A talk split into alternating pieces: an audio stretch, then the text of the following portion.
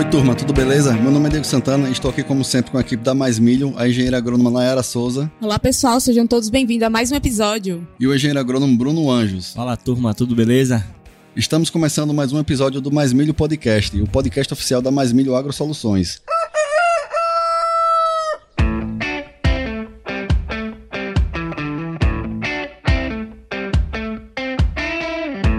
Pessoal, o propósito desse nosso projeto é aumentar a produtividade e a rentabilidade na cultura do milho no Brasil, levando até você informação de qualidade, de forma simples e aplicável aí no campo. E para isso vamos bater um papo aqui com uma turma de peso, os profissionais que estão fazendo a diferença no agro. E hoje teremos mais um episódio super especial. Naira, conta aí para nossos convidados qual é o tema do episódio de hoje e quem é o nosso convidado. O tema desse episódio é irrigação na cultura do milho. Vamos entender o passo a passo completo dessa técnica que vem nos permitindo né, diminuir bastante os riscos e alcançarmos as maiores produtividades na cultura do milho. E nosso grande convidado de hoje, ele é engenheiro agrônomo, formado pela UFES, mestre e doutor em engenharia de sistemas agrícolas pela Exalc USP, professor universitário lá na Universidade Estadual do Sudoeste da Bahia, pesquisador na área de irrigação, consumo hídrico de culturas agrícolas, manejo de irrigação para altas produtividades e agrometeorologia dos cultivos. E não podemos deixar de citar que ele também produz aí vários conteúdos muito interessantes na internet. Então seja muito bem-vindo ao Mais Milho Podcast, professor doutor Otávio Neto.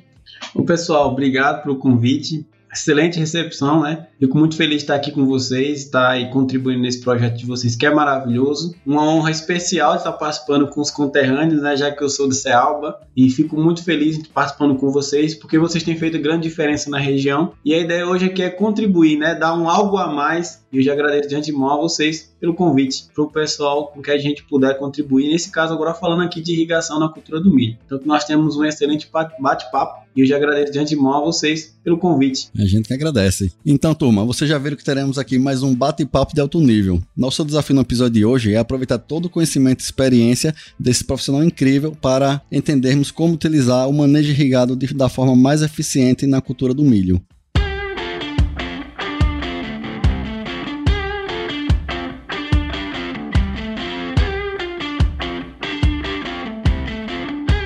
Aqui, doutor Otávio, a gente gostaria né, de agradecer aqui mais uma vez sua participação. Muito obrigado mesmo por estar aqui com a gente, falando de um tema tão importante, né? E para iniciar, gostaria que você fique à vontade aí para comentar, acrescentar algo sobre sua apresentação, já que seu currículo aí ele é vasto, né, muito grande. E gostaríamos também que você fale aí atualmente como é o trabalho que você vem desenvolvendo, como surgiu também essa paixão pela educação e como você falou, né, nosso conterrâneo aqui de Cealba, é, gostaria de, de, explicar um pouquinho, né, o que te levou, o que te motivou a sair da região para buscar conhecimento e se tornar essa grande referência que é hoje, né, sobre recursos hídricos. Vou ser bem breve, mas bem explicativo para o pessoal me conhecer, né? Eu sou, sou natural da cidade de Pedrinhas, né? Eu nasci lá mesmo, Pedrinhas, região centro-sul do estado de Sergipe, região citrícola. Me formei em engenheiro agrônomo na Universidade Federal de Sergipe e logo em seguida eu decidi me especializar na área de irrigação, né? Não foi uma paixão inicial logo na faculdade. Minha primeira experiência na, na universidade foi com fitotecnia, trabalhava com plantas medicinais, só que eu tinha uma aptidão muito boa para ir uma atração muito grande para essa parte de tecnologia. E aí eu decidi migrar para a área de irrigação, quando no final da minha graduação, antes, né, faltando quase que um semestre para acabar a graduação, já tinha sido aprovado no mestrado lá para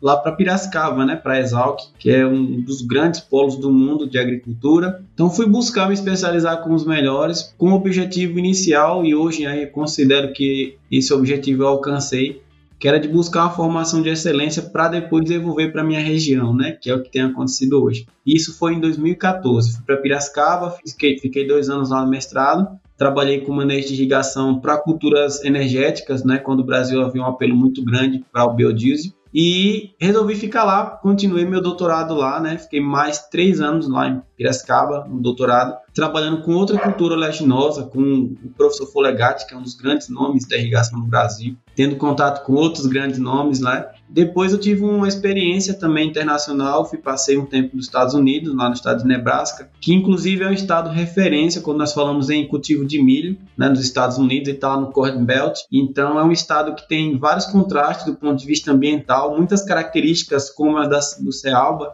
e que aproveita uma oportunidade que é a irrigação. Então, nada melhor do que ir para um lugar como esse para pegar a experiência, o máximo que eu pude com essas pessoas, né? E aí voltei para o Brasil, né, nesse meu retorno, finalizei meu doutorado e comecei a trabalhar na região, né? Eu fui professor aí na região, na universidade, em uma universidade privada da, da região e, ao mesmo tempo, trabalhava como consultor. Eu comecei a aplicar os conhecimentos de pesquisa na consultoria e conseguimos bons resultados com os produtores da região. Veio a pandemia, causou tudo aquilo que nós já sabemos e aí apareceu a oportunidade de um concurso quando eu mudei mudei para o Mato Grosso, fui professor da Universidade Federal lá por oito meses e veio uma nova oportunidade que foi é, voltar para o Nordeste, né, que é onde eu estou atualmente. Agora eu sou professor da Universidade Estadual do Sudoeste da Bahia, aqui no campus de Vitória da Conquista, né, atuando nessa área de recursos hídricos. Então, de maneira resumida, aconteceu tudo isso nesse meio tempo. E teve algo muito interessante que foi, no início da pandemia, nessa universidade que eu trabalhava, alguns alunos não puderam ter feito irrigação comigo, queriam ter feito. Então, eu decidi criar um Instagram, inicialmente para dar atenção a eles. Acabou que, nessa brincadeira, começamos a alcançar várias pessoas, né, tornar mais facilitado o conhecimento sobre irrigação, que a gente sabe que muita gente tem preconceito. E aí,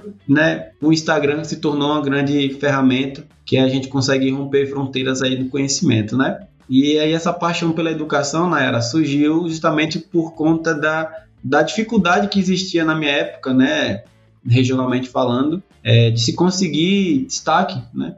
Então eu sempre percebi que a educação ia ser um instrumento de transformação para mim. E de fato foi isso que aconteceu. Por meio da educação que eu pude conhecer pessoas, ser quem eu sou, ir até onde eu fui e sei que é por meio dela que eu vou conseguir fazer que muitas pessoas também tenham suas realidades mudadas, né? Vocês são exemplos disso, vocês foram alunos, hoje são profissionais e estão mudando a realidade que vocês estão inseridos. Então, acredito muito na educação, não abro mão de ser professor, embora seja engenheiro agrônomo e gosto de estar metido no campo, mas acho que é tudo uma mão de via uma via de mão dupla. A gente vai para o campo, vê os problemas, traz para a academia para ajudar os novos resolvedores de problemas a resolver esses problemas no futuro. Então, isso para mim é uma missão muito nobre que eu abraço com muita, muito amor mesmo e, e, eu me orgulho disso demais. Muito bom, Otávio, assim, muita experiência. Os cara, parabéns aí pela trajetória, né, tudo que você passou. E assim, vale até falar aqui pro pessoal que eu conheci o Otávio através do Instagram, né? Foi devido a essa, essa ferramenta fantástica que a internet hoje possibilita a gente conhecer pessoas como você.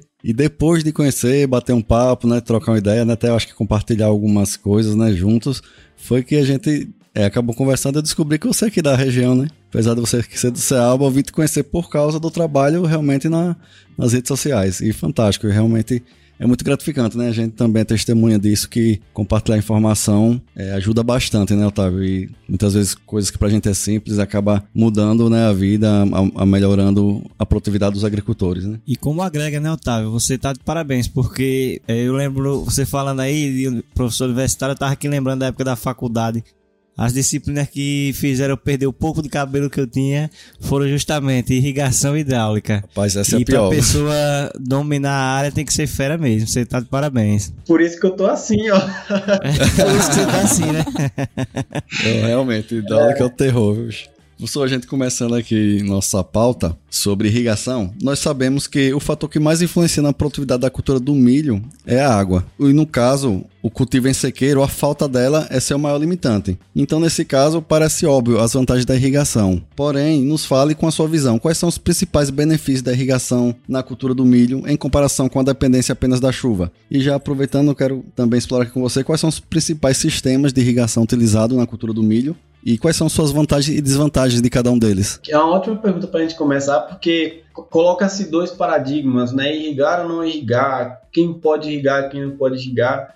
Mas assim, como você já colocou, água é vital para a cultura do milho é, para muitas culturas, se a gente não tiver água, a gente compromete todo o sistema. E eu falo para meus alunos, né? O nosso porquê de ser enquanto engenheiros agrônomos é fazer que um, um sistema funcione, que é a fotossíntese. Se ele não está funcionando adequadamente, é porque está faltando água, porque está faltando nutriente. Ela pode estar tá com intensidade luminosa base, é, baixa e alguns outros fatores. Então, como a gente vai falar de água, a água ela é essencial para que isso aconteça. E por que, que a irrigação ela, ela traz benefícios, né? Porque infelizmente, pessoal, a água da chuva, depender apenas da água da chuva é uma decisão muito arriscada, porque a gente sabe que a chuva ela não ocorre regularmente ao longo do ano em muitas regiões e em algumas outras nem acontece em quantidade necessária. Então seria uma decisão muito arriscada depender só da chuva. Então a ideia de utilizar a irrigação é a gente provocar essa chuva artificial. colocar água nos períodos lá, de preferência ao longo do ciclo inteiro, mas de maneira essencial nos períodos mais críticos, para que a gente não comprometa essa rota fotossintética que aí vai comprometer a produtividade. Então, a irrigação ela vai oferecer esses benefícios, né? Porque vai permitir ao produtor ter um maior controle sobre a disponibilidade de água, é possibilitar ele ter uma suplementação de água nos períodos mais secos, né? redução de riscos. Aí, se você reduz seu risco, você tende também a reduzir suas perdas de produtividade, que podem ser causadas aí quando você tem é, escassez hídrica, né? Então, a gente agora está para entrar no período que chama a atenção da região por conta do histórico, que é o El Ninho, né? Então, a ideia é a gente se preparar para esse tipo de situação. A irrigação é uma dessas estratégias. Então, além desses fatores, a irrigação ela vai permitir você otimizar o uso da água ali. Se você tem pouca água, você escolhe o momento mais adequado, tem técnica para isso, né? A, a aplicar água na quantidade e no momento certo qual que seriam esses valores. Então a gente tem metodologia para isso. E aí no que diz respeito aos principais sistemas de irrigação que nós utilizamos para a cultura do milho, podemos utilizar vários sistemas. Existem aqueles que têm crescido bastante, mas é depende de muitas situações, depende das condições topográficas, depende da disponibilidade de água da região, depende de alguns fatores, né? Mas você pode utilizar e a gente vê muita irrigação sendo, uh, aliás, muito milho sendo irrigado por aspersão né, que é aquele método de irrigação onde nós simulamos de fato a chuva caindo sobre a cultura. E, então nós temos aí a aspersão convencional, que é aquele sistema lá que a gente vê os aspersores, né, com tubulações azuis jogando água sobre a cultura. O pivô central, que é o sistema que mais cresce no Brasil e hoje, né, com acesso à informação, muitos produtores têm utilizado para a cultura do milho, já que nós temos áreas maiores e aí utilizar o pivô central é uma estratégia muito interessante. Logicamente tem um valor um investimento inicial, mas um investimento que traz a rentabilidade porque o sistema vai trazer esse aumento de produtividade, né? Desde que bem manejado. Mas isso não exclui a possibilidade de produtores também utilizarem gotejamento que é um sistema de irrigação né, dentro do método localizado, onde você aplica água diretamente ali próximo ao sistema radicular, reduzindo o risco de você ter problemas com doenças foliares, caso você tenha um excesso de irrigação, quando ela não é bem manejada. Né? E agora, pessoal, tem crescido muito o sistema de irrigação subterrâneo, que é o gotejamento enterrado, né? Sendo, falando de maneira mais informal em regiões onde você quer aumentar essa eficiência da aplicação de irrigação. Porque de fato você coloca a água onde ela tem que cair mesmo, que é próximo à raiz, né? favorecendo aí você ter uma maior eficiência. E agora o, casamento que tem acontecido é gotejamento enterrado junto com ah, o pivô central, né? nas calcinhas ali, nos corners dos pivôs centrais, para que exatamente o produtor ele consiga utilizar toda a área dele né? de irrigação. Então isso aí é, um, é uma verticalização de produção muito grande grande, né? Que a gente vai ver muito comumente nos próximos anos aí. Muito bom. E assim, só explorando um pouco mais sobre esses sistemas, o que determina a escolha de cada um, Otávio? É o que? É a quantidade de água disponível, a questão Exato. do investimento. E também, só aproveitando aqui, eu tenho muita curiosidade a respeito desse subterrâneo, né? Uhum. Eu já eu nunca vi na prática. E assim, teoricamente parece ser perfeito, né? Porque você coloca a água no local correto, evita é, perda por evaporação, né? Que tá lá embaixo já no solo, então uhum. você pode acrescentar junto já os nutrientes já na raiz, né? Exatamente. Pode ser perfeito, mas na prática, o manejo, eu fico pensando, e quando entope, né? E quando dá algum problema aí, porque tá enterrado, né? Exatamente. Na prática aí tá funcionando mesmo. E também é, lembre de falar a respeito de cada um, como escolher cada um, né? Quais são os principais determinantes? Bom, a escolha, pessoal, conta bastante a disponibilidade de água que você tem, porque tem métodos, né? Eu acabei esquecendo até de um, que no Brasil hoje não está mais sendo tão utilizado, mas nos Estados Unidos é muito comum, que é a irrigação por sucos em, em milho, tá? Que é um método, um sistema aí que é conhecido por ter uma baixa eficiência, acaba se desperdiçando muita água. Então, o primeiro ponto, outra declividade da área, tá? É, pivô central, por exemplo, em certos declives é uma limitação para você colocar um pivô. É, disponibilidade de mão de obra é um outro ponto importantíssimo. A abertura do próprio produtor a querer investir em tecnologia, em automação, tudo, tudo isso são, são critérios que a gente utiliza na hora de decidir melhor o, qual que é o sistema que você vai escolher. O que acontece muitas vezes, viu, pessoal? De, ah, eu vi ali o cara fez uma irrigação por aspersão, vou fazer para mim também. Mas talvez a situação dele é o que permita ele ter aquele sistema. No seu caso, talvez não seja o mais interessante. Por isso que eu sempre falo que cada área tem seu DNA próprio. A gente pode utilizar modelos, mas na hora de aplicar, a gente realmente vai ver. É igual uma camisa. Eu gostei do modelo da camisa, mas o tamanho talvez não vai ser o meu. Então a gente sempre tem esse cuidado de colocar, né? Então, tem vantagens e desvantagens, principalmente do critério técnico. Tem sistemas que naturalmente você vai ter perdas, por exemplo, pivô central, se você, o, aspersão de maneira geral, se você tem uma área que venta bastante, a tendência é ter deriva. Igual a gente tem deriva de calcário, quando você vai fazer a aplicação numa, numa época que venta bastante, você tem perda, tá? Se você não tem disponibilidade de mão de obra para fazer a manutenção, você começa a ter problema com o tempo, porque a manutenção é importante também. Então, a palavra depende faz parte da história, porque vai depender sim de cada situação, certo? Em relação, Diego, essa questão do, do gotejo enterrado, tem muito potencial o pessoal tem cada vez buscado estudar mais ele ainda, porque tem respostas ainda a serem respondidas, né? Há muito tempo, a gente tinha muito problema de raiz querer entrar, porque a raiz busca água, né? Então a raiz ela buscava entrar na tubulação, então era um problema, porque a raiz ia lá, entrava no gotejador e rasgava tudo, né? Então o pessoal começou a usar alguns sistemas, já colocaram anéis de, de cobre, né? Que ele afasta que a raiz, evita que a raiz entre. Então, cada vez mais as tecnologias têm surgido. Embora o sistema ele pegue essa eficiência de aplicar 100% ali, você colocou um ponto importante que é a necessidade de ter sistemas de filtragem muito eficientes e bem monitorados ali, porque Imagina você entupir um gotejador desse, como é que você vai perceber? A mancha só vai aparecer quando você observar aquela diferenciação de altura inicial. E se isso for no meio de um talhão? Complicado, né? Então a ideia é minimizar esses, esses possíveis problemas o máximo possível. E ainda tem um detalhe, tá? Tem que saber exatamente qual tipo de solo que você tem ali. Porque como você coloca o gotejador além do perfil, né, o tubo passa, a tendência é a gravidade puxar essa água para baixo, mas eu preciso também que uma parte dessa água suba por capilaridade e fique ali na zona radicular. Então, até a própria alocação da profundidade do tubo gotejador vai depender de onde estão tá as raízes e também dessa capacidade do solo de permitir essa transmissão de água verticalmente. Então, tem critério, né? A gente precisa seguir esses critérios, mas é um sistema muito encantador, né? Pela proposta de aumentar a eficiência. E aí, quando você agrega com a de irrigação, você já entrega pacote completo, né? Você chega para a raiz e fala, ó, tá aqui o alimento, só absorve. Perfeito, só um ponto aqui, né? Vou, vou, dar uma opinião aqui leiga, né, a respeito sobre irrigação. A gente tem muito pouca irrigação no Cealba, né? Você sabe disso. No final, inclusive, quero explorar um pouco sobre isso, né? Mas assim, na minha opinião, o gotejamento é o mais eficiente, bicho, assim, que economiza muito água, né? Você evita molhar a folha, evita muito doenças fúngicas. Só que eu acho que o que limita ele é questão da mão de obra, né? A, né essa questão de mexer com mangueira, você para fazer grandes áreas, você acaba ficando fica inviável, né, professor? Já o pivô facilita, né, no caso de grandes áreas, né, o manejo. Exato. Porque Essa é a minha opinião. Você... É, é interessante isso aí, é, e esse pensamento de leigo tem que existir, porque faz sentido.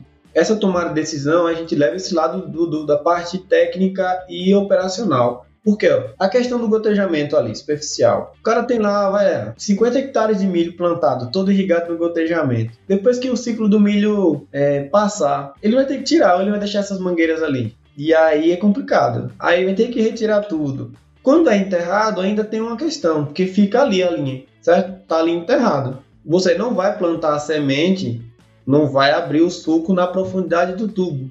Menos mal. Então, essa, é, embora o sistema de gotejamento seja muito eficiente, mas tem a questão de disponibilidade de mão de obra, tem a questão de, de operacional, pô, vou ter que tirar tudo, aí quando tira, rompe um tubo, aí fica aquela coisa toda, não seria muito interessante. Por isso que o pivô central tem essa característica, né, que tem atraído bastante, porque até, é, existe até a possibilidade de você mudar o pivô de lugar né, que são os pivôs rebocáveis. Mas o fato é que você colheu ali seu milho, o seu sistema de irrigação pode ser aplicado para qualquer outra cultura sem problema nenhum. Então, é, na nossa região aí, nós temos um período de falta d'água muito interessante. Ah, eu vou aplicar, vou colocar um gotejador, tudo bem, mas você vai ter disponibilidade de mão de obra e vai estar disposto a arriscar essa questão toda e estar tá tirando o seu sistema do campo, não é muito interessante, entendeu? Então isso é uma decisão que é muito válida a ser colocada na mesa. Interessante isso aí, professor. Como o próprio Diego falou aqui, nossa região ela não tem muitas áreas irrigadas, mas nós dependemos de áreas irrigadas, porque a gente trabalha aqui com semente e todas essas sementes da gente que a gente vende são produzidas em áreas com pivôs, né? Principalmente na região ali de Minas. E a gente sabe que isso aí gera um custo, um investimento alto para fazer uma área dessa com pivô, com tudo, com todo esse sistema eficiente de irrigação. Então, a pergunta é: como a gente deve fazer para criar um sistema de irrigação bastante eficiente para que a gente consiga aproveitar ao máximo, explorar ele para estar tá produzindo mais? E também gostaria de saber se tem algum indicador no caso do, do milho aí, parte sequeiro e parte irrigado, se tem algum indicador para mostrar qual o momento ideal da gente tá podendo entrar ali com a molha. Você colocou um ponto interessante, viu, Bruno? Que é o seguinte: o pessoal às vezes compra semente e ela traz um potencial, né? Ela traz um potencial com ela. Mas o potencial ele vai ser expressado ou não. Para ele expressar esse potencial, a gente tem que dar as condições que ele precisa para esse potencial ser expressado. Um deles é água.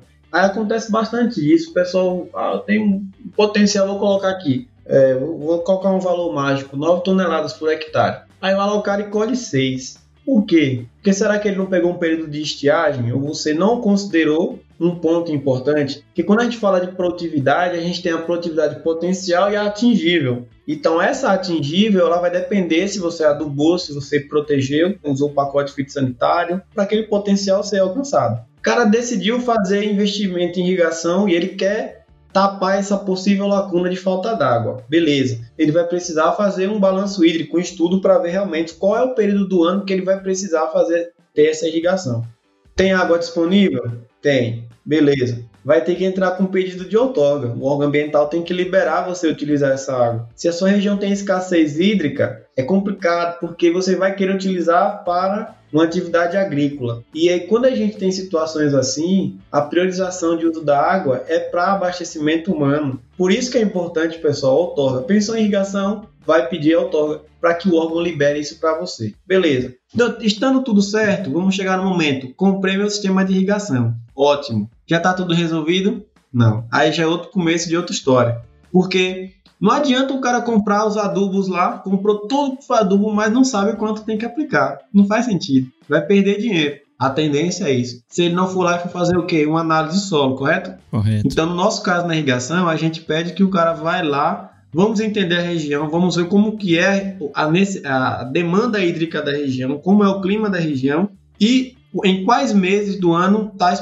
tais estados fenológicos do milho vão estar acontecendo. Beleza o que a gente vai fazer aí um manejo de irrigação adequado, aplicando água na quantidade e no momento certo. E aí, qual o indicador que vai me dizer isso? Monitoramento de umidade do solo. Eu estou monitorando a umidade do solo. Se essa umidade estiver dentro de um intervalo, nós temos lá no solo, né?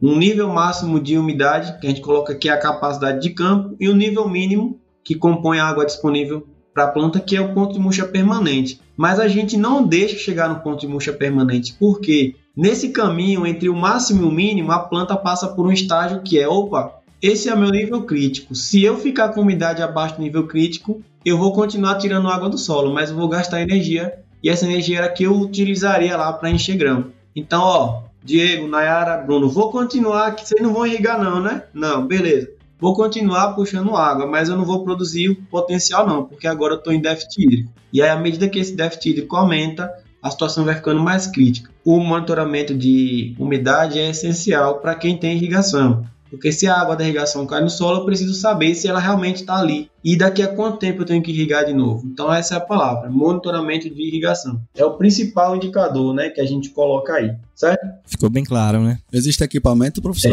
para medir qual o mais acessível e conhecido? Conhecido, nós temos os tensiômetros, né? Que ele, ele é um equipamento que me dá uma, uma, uma indicação indireta da umidade do solo. O nome já fala, o tensiômetro ele mede a tensão como essa água está ali no solo. Como é que eu transformo essa tensão para umidade? Eu tenho que ter uma curva de retenção de água no solo. Então eu coleto algumas amostras do solo e levo para um laboratório e peço para ele, eu quero uma análise física hídrica para fins de irrigação. Aí ele vai te dar uma informação importantíssima que é os pontos de umidade na capacidade de campo e no ponto de murcha permanente. E aí o tensiômetro tem uma faixa de leitura. Ele nada mais é do que um tubo de PVC com a cápsula porosa que fica em contato com o solo. Se o solo perde água, ele começa a puxar essa água que está dentro do, do tubo e aí gera-se um vácuo. Aí a gente vai lá com o equipamento e mede essa tensão e coloca nessa curva e ela vai dizer, olha, a umidade do solo é essa. E aí a gente vai para o próximo passo, que é quanto de água precisa aplicar para elevar a umidade que está nesse momento para o máximo.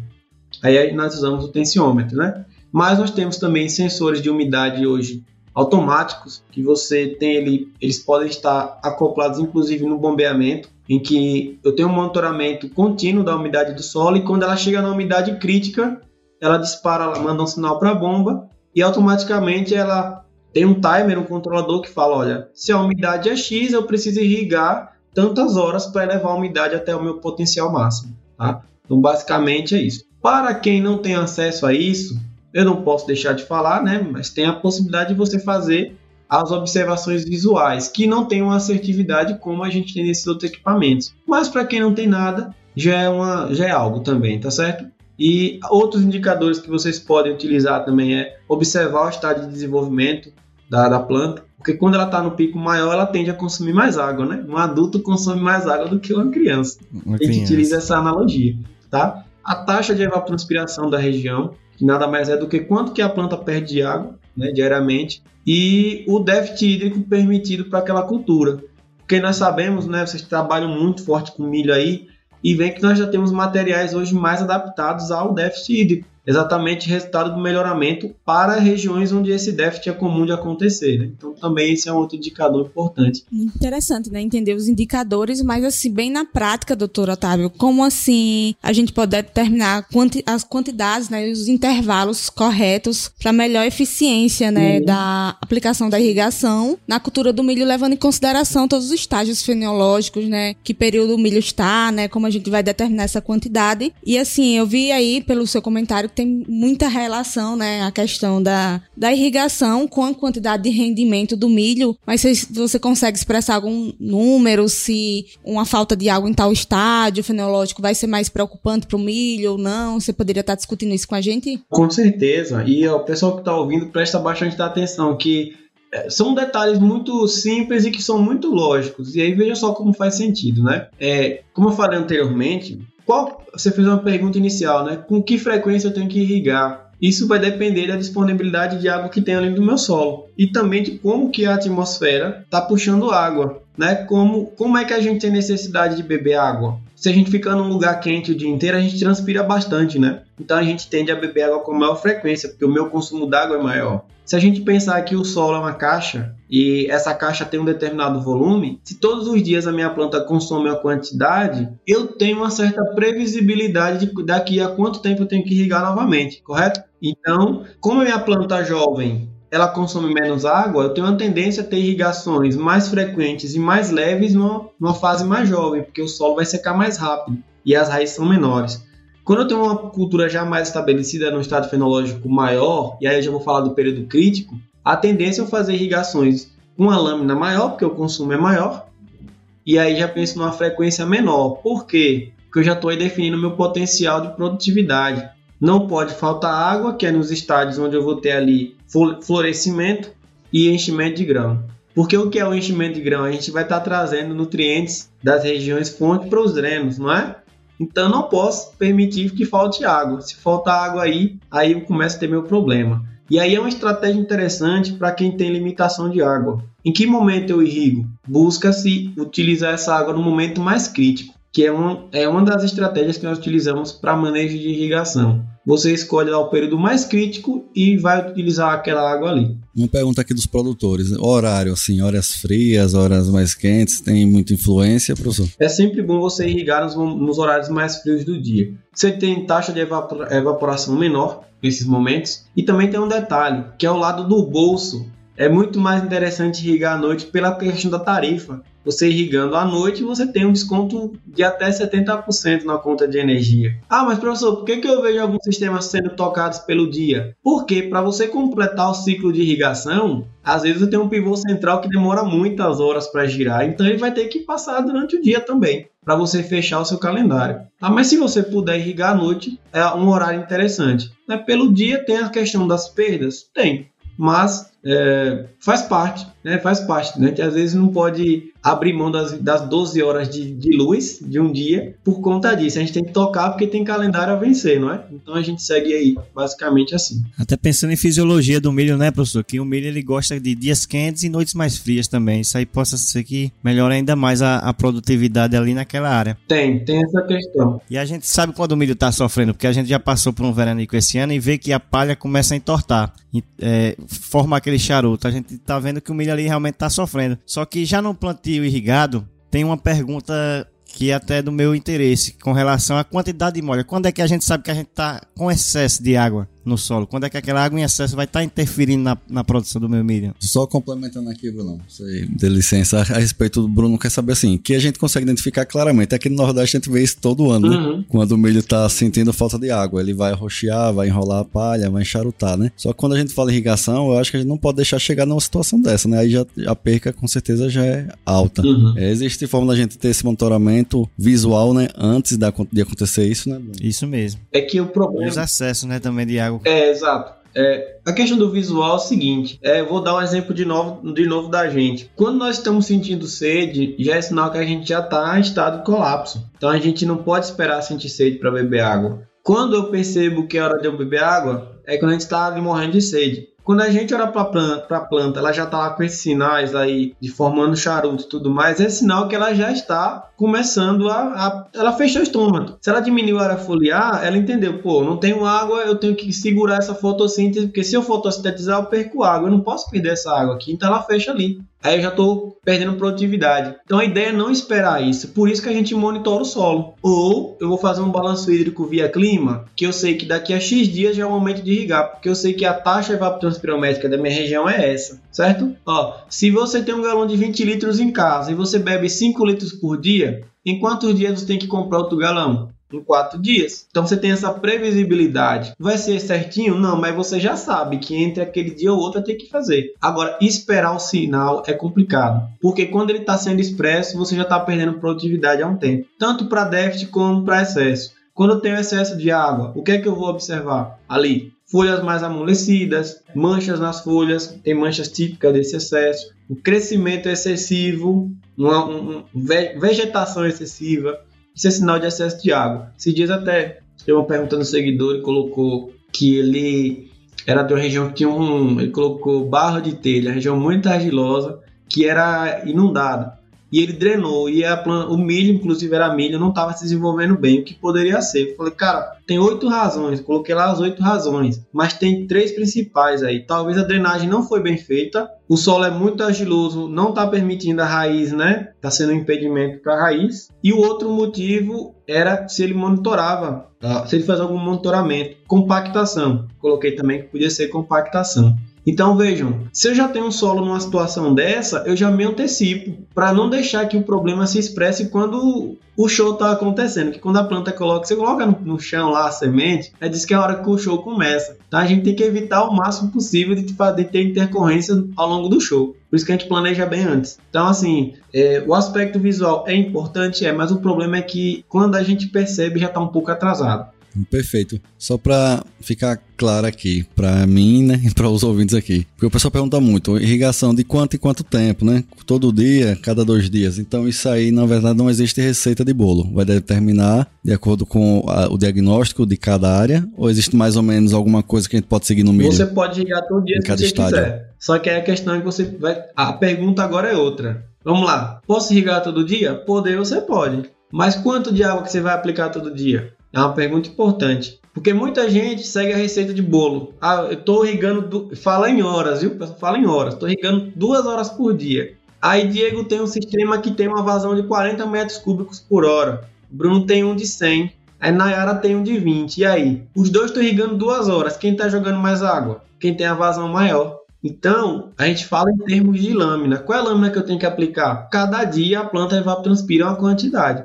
Se você quer irrigar todo dia, repõe a lâmina do dia anterior. Se eu vou irrigar daqui a quatro dias, eu tenho que repor a lâmina equivalente a quatro dias de consumo. Entenderam? Em números mágicos, a gente pode colocar. Eu até fiz uns posts né, sobre milho. E aí vocês percebem que sempre tem um intervalo. Por que esse intervalo acontece? Porque depende da região do estado fenológico. Porque se você botar um valor fixo, a galera vai lá, copia e irriga aquilo. Não é uma recomendação, ali é um intervalo. O importante é que você sempre busque ter uma informação básica da sua região. Como? Balanço hídrico.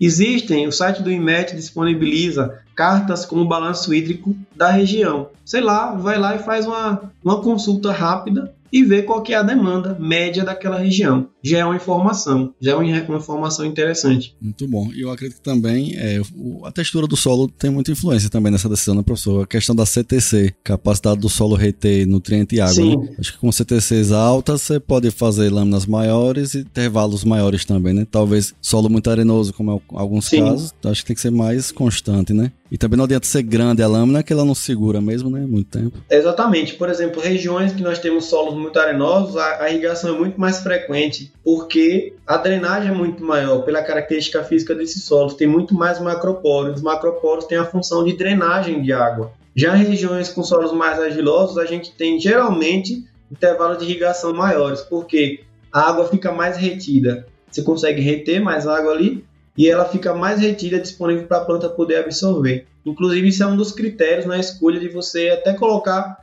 espaçamento entre gotejadores, pessoal que trabalha com gotejamento. Se eu tenho um solo arenoso, eu tenho gotejadores mais próximos, porque o bulbo que é formado é mais vertical. Se eu tenho um solo mais argiloso, o bulbo de água é mais horizontal, então eu consigo ter mais espaçados gotejadores, né? E esse é um, é um critério também importante. Quem observa essas diferenças aí de textura do solo, né? Muito bom.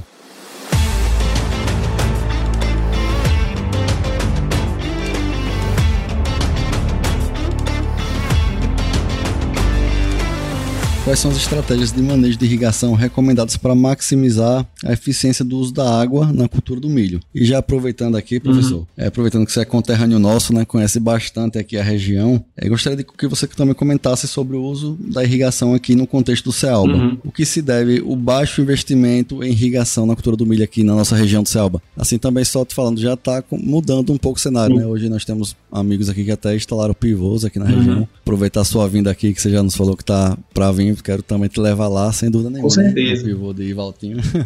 tá certo? Isso, mandei um abraço para Valtinho, né, nosso grande amigo, que tá com um investimento sensacional no pivô lá e com certeza a gente Isso. vai te levar lá. Região de Heliópolis, Bahia, né, assim, tá o pessoal tá abrindo os olhos né, para irrigação. Vamos, já, mas ainda é muito, muito pouco, né, comparado a outras regiões do Brasil. Já aceito, já é a cidade, é, é a terra do, dos barões da pisadinha, né, rapaz? É a terra do sol. É, essa mesmo. Heliópolis, cidade do é sol. Do Conhecida, viu? É a cidade do sol. Então a gente vai lá.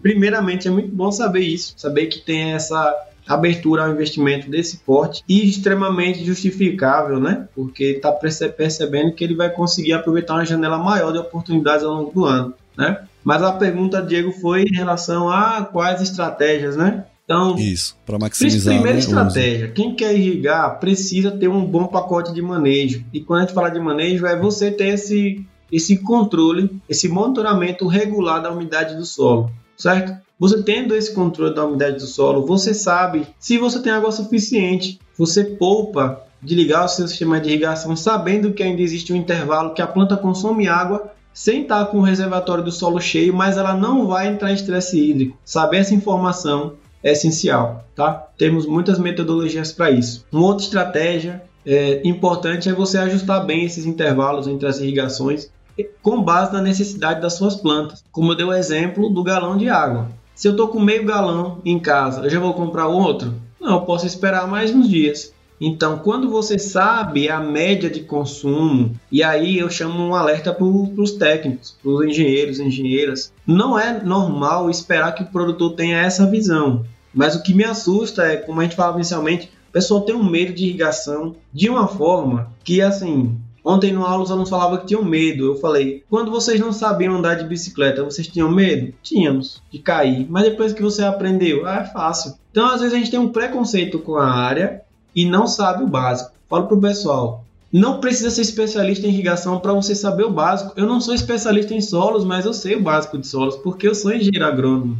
Eu posso ir dar uma consultoria numa fazenda e o rapaz me fazer uma pergunta de adubação e eu tenho capacidade de responder. Então, essa informação básica, o produtor não vai saber. Talvez hoje até saiba que ele precisa saber quanto que a planta perde por dia, mas ele não vai saber. Mas o engenheiro agrônomo, engenheiro agrônomo precisa, ó, qual é a região? A região é assim. Qual é o estado fenológico que a minha planta está? Essa. É a fórmula básica da irrigação. Kc vezes a ET0. É o básico. Sob essa informação, você já dá um norte muito grande para o produtor e já ajuda ele a ajustar melhor o intervalo de irrigação. É uma estratégia interessante. Beleza? Com base nisso, o que mais? É, usar um sistema de irrigação eficiente, lógico, né? Quando a gente está pensando na região onde nós temos a maior limitação de disponibilidade de água, você precisa utilizar um sistema de irrigação que também seja eficiente, associado com um excelente manejo. Quais sistemas? Vou pensar no gotejamento? Boa. Ah, não, eu quero aspersão. Tudo bem.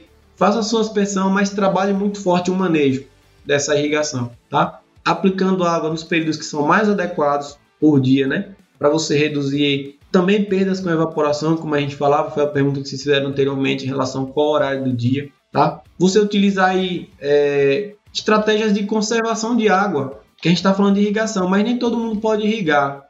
E aí, o cara que não irriga e quer manter a água por mais tempo no solo, o que é que a gente faz, pessoal? Qualquer estratégia que me permita perder o máximo, ou perder o mínimo de água por evaporação. Um plantio direto, construir um terraço, um cultivo em nível para garantir que a água infiltre e fique mais tempo ali. Então, métodos de conservação do solo são sempre bem-vindos. Agregar matéria orgânica no solo, matéria orgânica aumenta a capacidade de retenção de água no solo.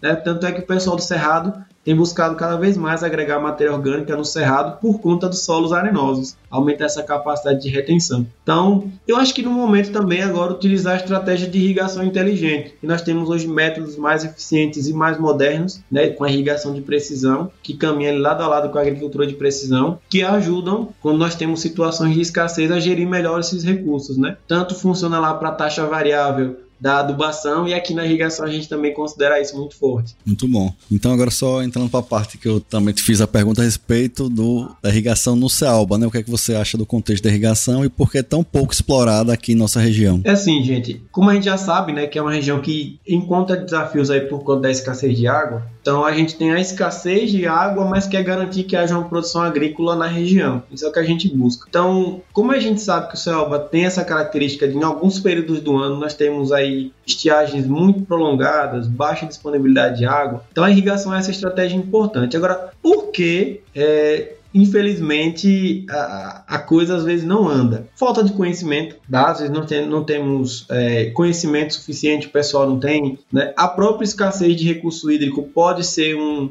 um critério para a pessoa dizer, pô, mas eu não vou me expor porque se eu não tiver água, e se não otorgarem água para mim, tá? Custo elevado. O, exemplo do companheiro aí que vocês colocaram que vai fazer investimento no pivô, tem um investimento, é investimento inicial que assusta, mas quando você faz uma análise no tempo, você percebe que todo ano você vai estar tá recuperando, você vai estar tá tendo uma vantagem em cima daquele, daquele que não fez esse investimento. Né?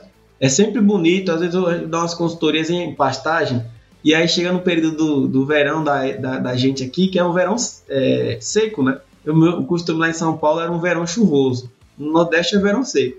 Você vê aqueles pastos todo seco e vê o cara lá com um oásis, tudo verdinho. Aí você percebe o brilho no olho do cara diferente, porque ele tem uma estratégia ali que minimiza o problema lá de escassez hídrica. Então, ó, o fato de não ter água é um, é, pode ser um, um, limitante, tá, pessoal? É, custo elevado do, da implantação pode assustar o produtor também. Ah, não vou querer fazer isso. E aí também até construir reservatórios, o pessoal fica se assustando aí. Limitação ao excesso de, de tecnologia. Aí eu digo que esse ponto está mudando bastante, porque a tecnologia chegou ao Cealba e o cara dizer que não tem acesso à tecnologia, ele não está indo para evento e não está acompanhando nada, porque a tecnologia chegou. Então é um outro ponto. Professor, sem querer interromper, talvez um outro ponto também seria a qualidade da água em alguns locais? Sim, sim. A qualidade da água é um limitante à utilização de irrigação. Só que existe forma de você manejar a irrigação com águas salinas, que inclusive é uma linha de pesquisa que tem crescido muito. O pessoal da UFES, né, Federal Rural do Semiárido, lá em Mossoró,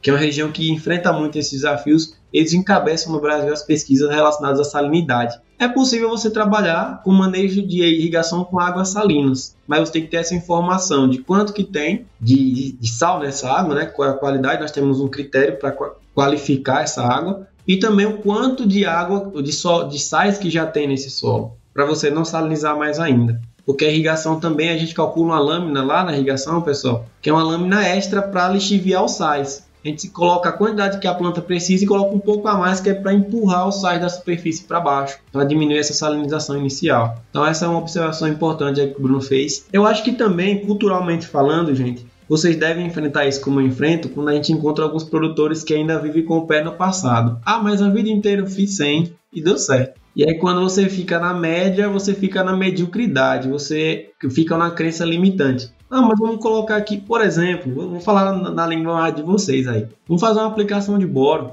vamos aplicar micro. Ah, mas nunca apliquei, deu certo?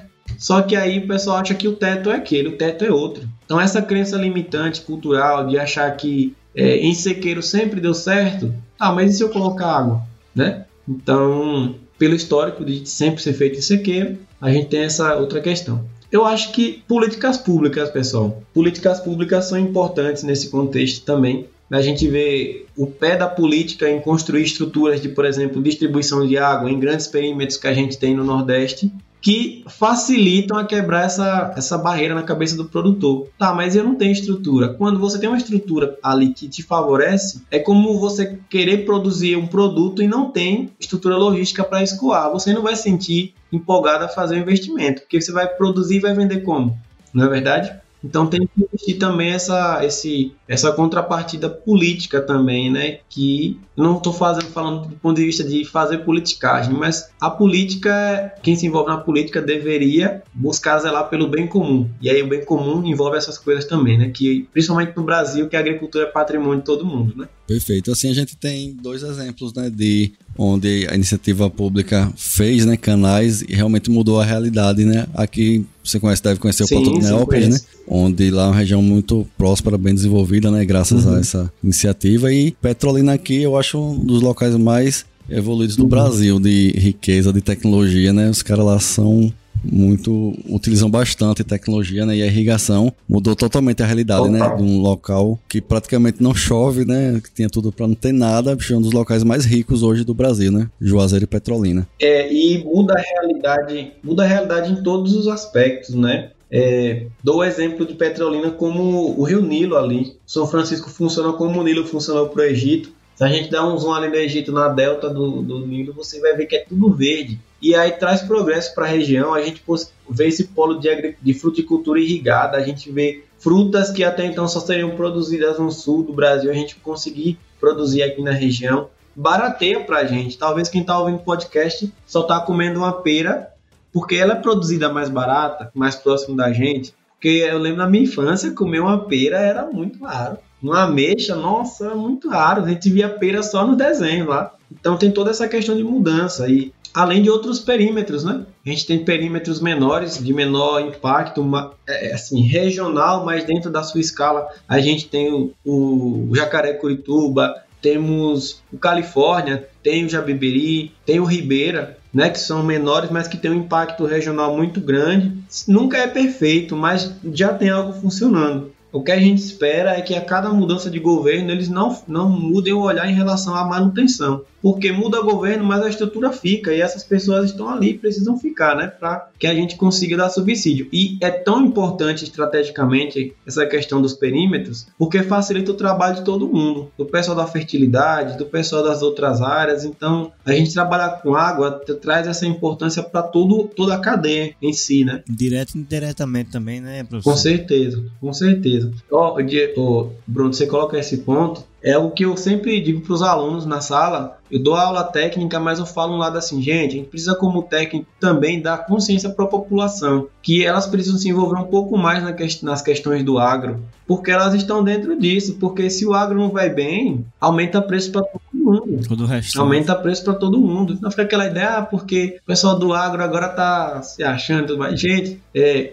eu sempre dou esse exemplo. Eu estava nos Estados Unidos, eu estava com uma, uma senhora que ela era professora de inglês e eu fiz um comentário com ela o seguinte: o pessoal tava lavando, tinha uma pessoa que estava lavando uma calçada e aí outra estava usando aqueles aspiradores lá para limpar a calçada. Aí eu falei para ela: não é melhor limpar ali com a mangueira? Ela fez: não, não, porque a gente prefere usar o aspirador do que a mangueira, porque essa água aí a gente prefere que seja usada lá nos campos de irrigação. Porque se Nebraska produz muito, a gente vira referência e fica barato para nós. Eu olhei para ela e falei: você tem alguma formação é, na área técnica? Ela fez: não, a gente aprende isso na escola, na disciplina de cidadania. Eu fiquei umas horas assim pensativo e concluí naquele momento que educação tem impacto, porque ela não é técnica e ela como população ela teve essa informação, porque a educação passou para ela. Demais mesmo, é fundamental. Transforma realmente. Total, né? Total.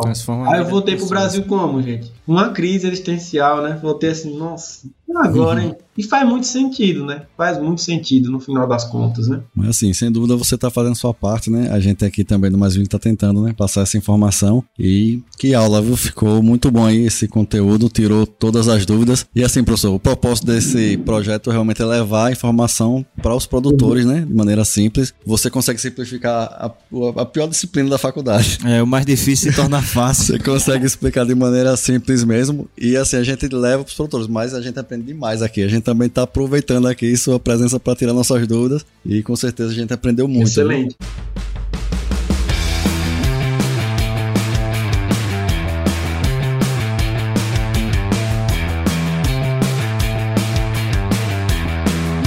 Antes de ir para as últimas perguntas, a gente sempre faz algumas perguntas finais, né? Quero que você já deixe aqui onde a turma pode te encontrar nas redes sociais para continuar aprendendo assim com você, né? Sobre esse tema tão importante. Ah, pessoal, vocês podem me encontrar na rede social, lá no Instagram, né? No arroba doutor, D-O-U-T-O-R mesmo, Otávio Neto. Bem fácil, doutor Otávio Neto.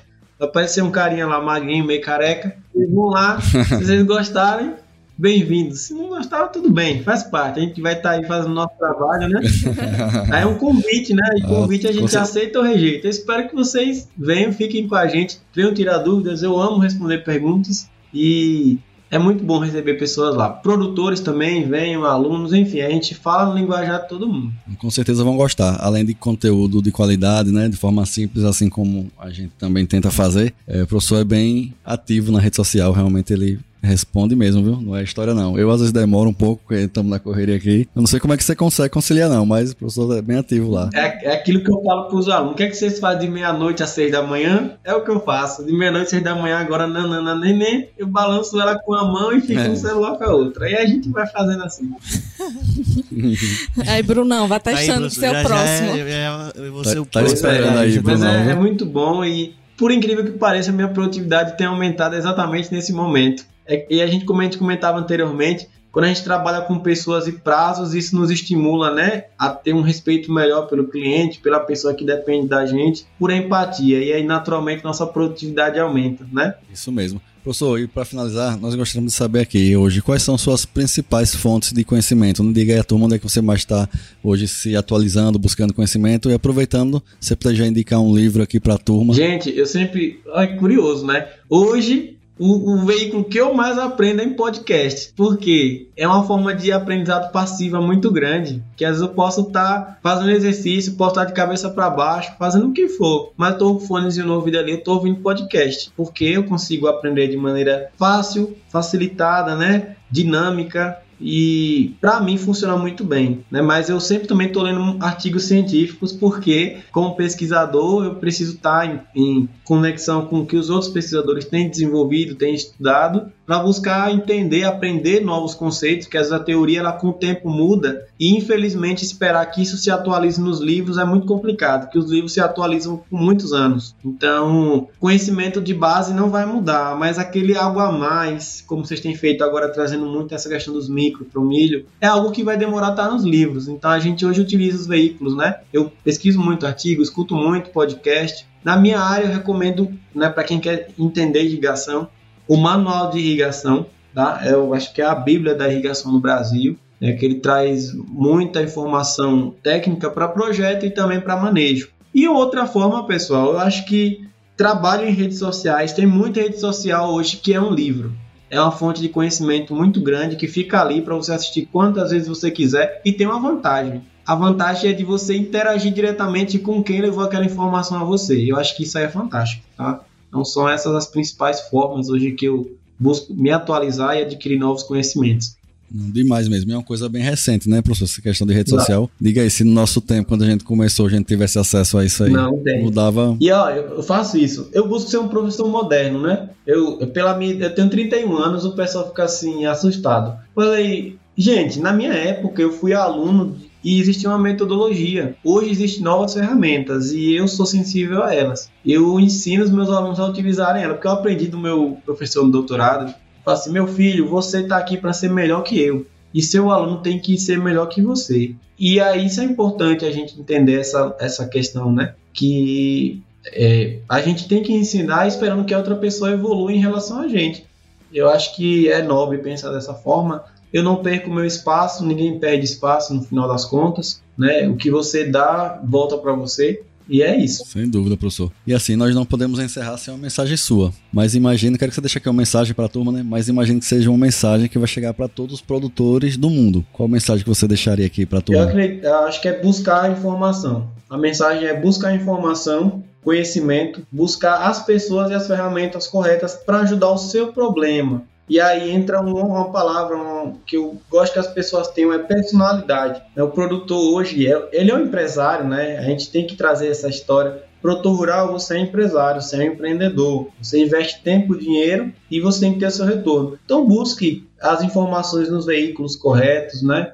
É, busque não ser enganado por, pelo excesso de informação que existe também, que é um problema. E é isso, assumir para os brasileiros principalmente assumir o agro que é nosso. É um patrimônio nosso, nós precisamos abraçar. E até quem não é produtor e está ouvindo aqui esse podcast, apoie o agronegócio, porque você depende desse, dessa cadeia. Inclusive, eu convido sempre a população a estar próximo né, dos produtores também, entender a origem do seu produto, estar tá próximo das universidades, estar tá próximo dos lugares que geram essas informações, que veiculam essas informações, porque a presença de vocês é importante, porque são vocês o nosso objetivo final, porque é o nosso papel enquanto agrônomos e agrônomas, né, pessoal?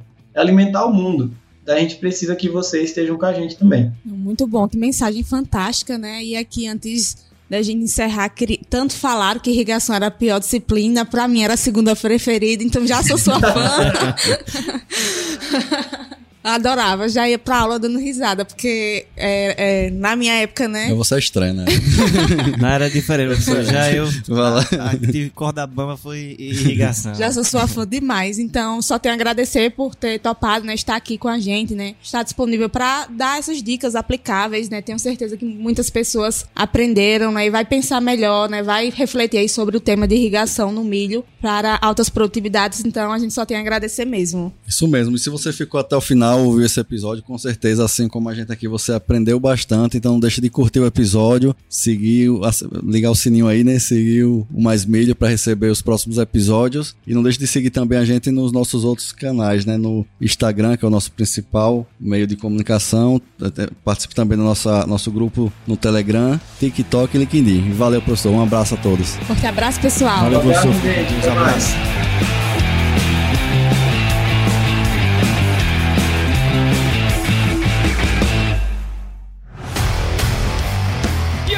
Você gostou desse podcast? Se gostou, considere compartilhar esse episódio com alguma pessoa que irá se beneficiar desse conteúdo e nos ajude a alcançar ainda mais pessoas. O roteiro e apresentação desse episódio foi do Paulo Ozaki, a produção do Agro Resenha e a edição do Senhor A.